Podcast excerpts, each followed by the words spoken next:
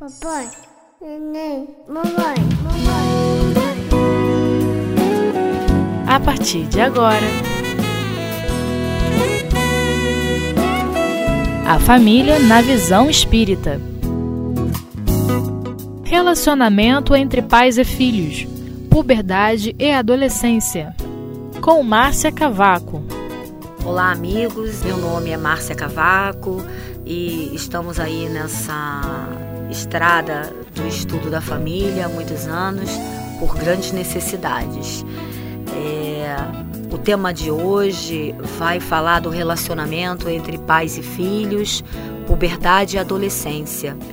E nós vamos aqui ter a oportunidade de analisar a situação caótica da sociedade no relacionamento entre pais e filhos, né, e mostrar a visão que a doutrina espírita nos traz para ajudar a família nesse contexto. É, nós vamos conceituar a puberdade, vamos resumir as características psicológicas né, da puberdade, da adolescência, e também caracterizar a adolescência. E a visão espírita, nessa hora, sempre vai nos ajudar, sempre vai nos trazer um contexto que vai fazer a gente entender melhor os nossos filhos. Então, que o Mestre Jesus, esse querido amigo que é nosso guia, nosso modelo, aceite a nossa rogativa é, e nos ensine a falar de amor. E falar de família é falar de amor, porque a família é uma ideia genial de Deus. Sendo assim, meus irmãos, vamos estudar muito família, porque a luz da compreensão, é, o entendimento para um relacionamento é, amplo na sociedade está dentro do lar, dentro do lar. Né? E o Lúcio, ele cita no livro dele Jesus no Lar, é, que Jesus, quando vai fazer o culto cristão na casa de Pedro, ele fala que o lar é um curso ligeiro para a fraternidade que desfrutaremos na vida eterna. Sofrimentos e conflitos naturais em círculo são lições. Então, meus irmãos, Kardec ele traz é, uma questão para nós muito interessante que nos remete aos jovens e o comportamento deles quando eles entram nessa fase. E ele, na questão 385 do Livro dos Espíritos, ele pergunta aos espíritos de onde se origina a mudança que se opera no caráter de certa idade, numa certa idade, e particularmente ao sair da adolescência? É o espírito que se modifica? E os espíritos respondem numa única linha: é o espírito que retoma sua natureza e se mostra como era. Por quê? Porque nossos filhos são espíritos. Enquanto a gente tiver na mente o meu filho é o meu bebezinho, é o bebezinho da bochecha rosada, que fala mamã, papá, quer água, brincar. A gente continuar vendo eles apenas como um ser que está entre nós, materializado, nós vamos ter muitas dificuldades, porque é, Santo Agostinho ele mostra para gente que a gente tem que observar esses bebês desde o berços. E Baltazar vai mais fundo, ele fala, olha, Acompanha seu filho da barriga. Começa a evangelização com ele desde a barriga. Então, o espírito toma a sua natureza numa certa idade. E como nós estamos num momento de transição bem aguçado, bem bem evidente, a infância está bem bem menor. Hoje em dia, os psicólogos começaram a classificar a adolescência, que era considerada pré-adolescência, com 11 anos. A maioria dos livros aqui consultados, a Dalva Silva Souza, o Lidiênio, é, a Joana de Ângeles, é, eles classificam o jo, jo, José, Josamar Nazaré, eles classificam a adolescência é, com 14, 15 anos, 13 anos, 12 anos, mas essa, essa adolescência está menor. Os jovens de hoje estão com um pensamento e um sentimento bem diferente dos jovens da nossa época. É, porque eu posso falar porque já passei dos 50. Então, hoje em dia, eles têm um, um, um, comportamento e uma espécie de questionamento bem diferente. Mas tem uma idade que é mais é, complexa. E essa idade abrange é, dos 11, 12 até os 17, né, até os 16 anos. Porque aí já começa a mudar mesmo. E Kardec, ele traz para gente algumas questões que ele fala, né? As crianças são seres que Deus envia a novas existências e para que não possam acusá-lo de uma severidade muito grande, ele lhes dá de todos a aparência da inocência. Mesmo que se trate de uma criança de natureza má, cobre-se suas más ações com a inconsciência de seus atos. Essa inocência não representa uma superioridade real sobre o que eram antes. Não é a imagem do que deveriam ser. E se não o são, é apenas sobre elas que recai o tormento. Bom, muito bem. Ainda bem, né, que é assim. Porque já pensou uma criança pequenininha falar que detesta o pai, que odeia a mãe, que não gosta daquela casa, que não quer morar ali, que quer isso, que quer aquilo. Eles já são exigentes naturalmente com todo um controle desde bebezinho. Imagina então se ele se revela muito mais rápido e muito antes. Então, é, os espíritos nos sinalizam que nós temos sim que olhar, que analisar, que observar, porque a gente não sabe o que está naquele invólucro. Nós não temos é, bola de cristal e nem eles vêm com uma bula quando nascem.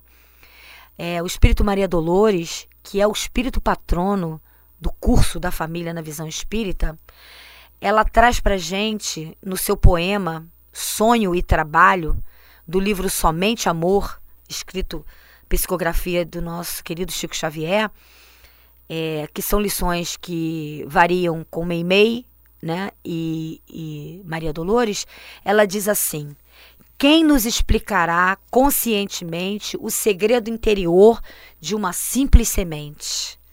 É verdade. Onde a gente pode avaliar o que está dentro da semente?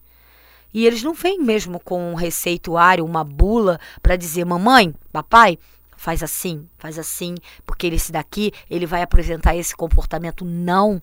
Isso é combinado no plano espiritual. Isso é, é tudo acertado no plano espiritual, no planejamento reencarnatório da criança que vai virar, que vem, esse espírito que vem evoluir, começando como criança, e dos próprios pais. Porque às vezes aquela criança não está nem programada e a gente em desdobramento do, do, do, corpo físico, em sono, no sono físico, a gente lá desdobrado até combina vir mais um e tudo que está realmente precisando da nossa ajuda para reencarnar.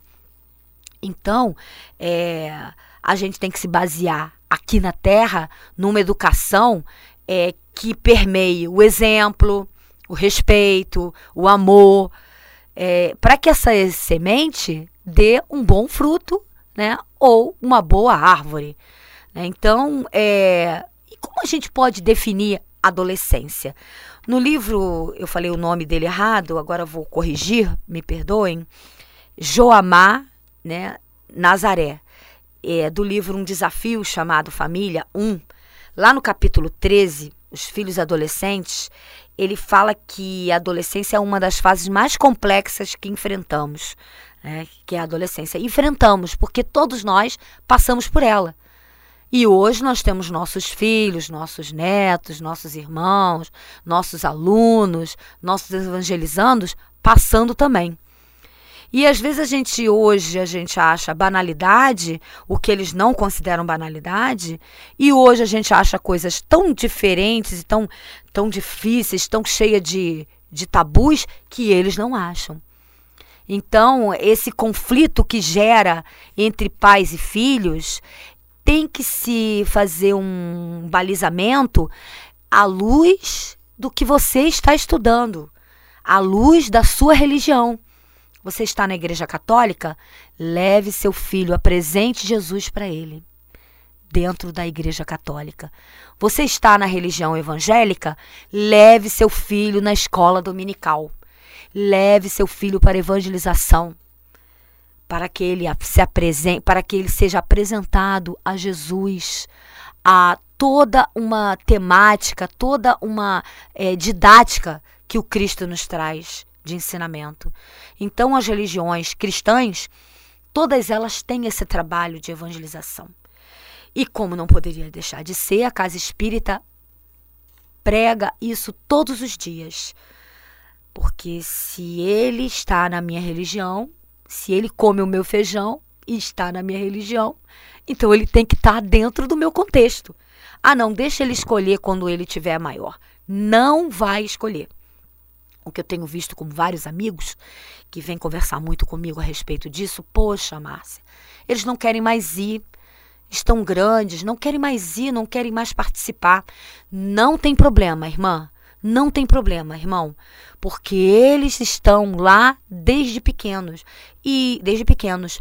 E o nosso companheiro, amigo, querido é, Chico Xavier, é, nas mensagens que traz é, de Emmanuel, no livro Consolador, ele fala que até os sete anos a criança está vivendo mais a vida do espírito do que a vida é, de encarnado. Mas a, as impressões para serem registradas no psiquismo dessa, dessa, desse espírito está aí nessa fase.